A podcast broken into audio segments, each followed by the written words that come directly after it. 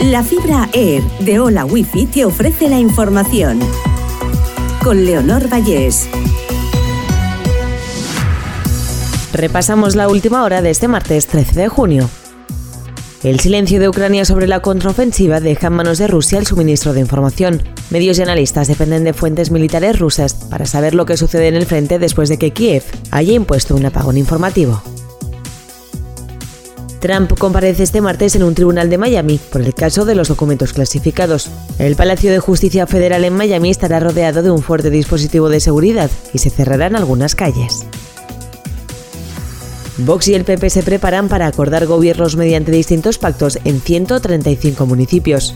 El partido de Fijo admite que no pone vetos a los acuerdos con la formación ultra en los ayuntamientos ni para formar ejecutivos de coalición.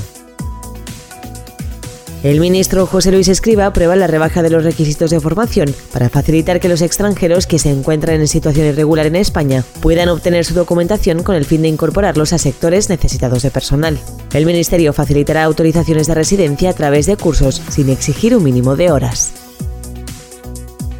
Cada vez se dan menos hipotecas. El 20% de las entidades rechaza conceder préstamos.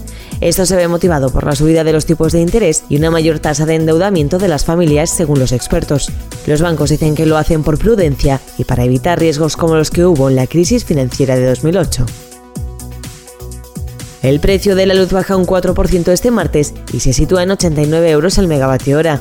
Será más barata de 3 a 4 de la tarde con un mínimo de 68 euros y más cara de 7 a 8 de la mañana con 106. Las huelgas en los juzgados valencianos dejan una cifra de asuntos atascados mayor que en la pandemia.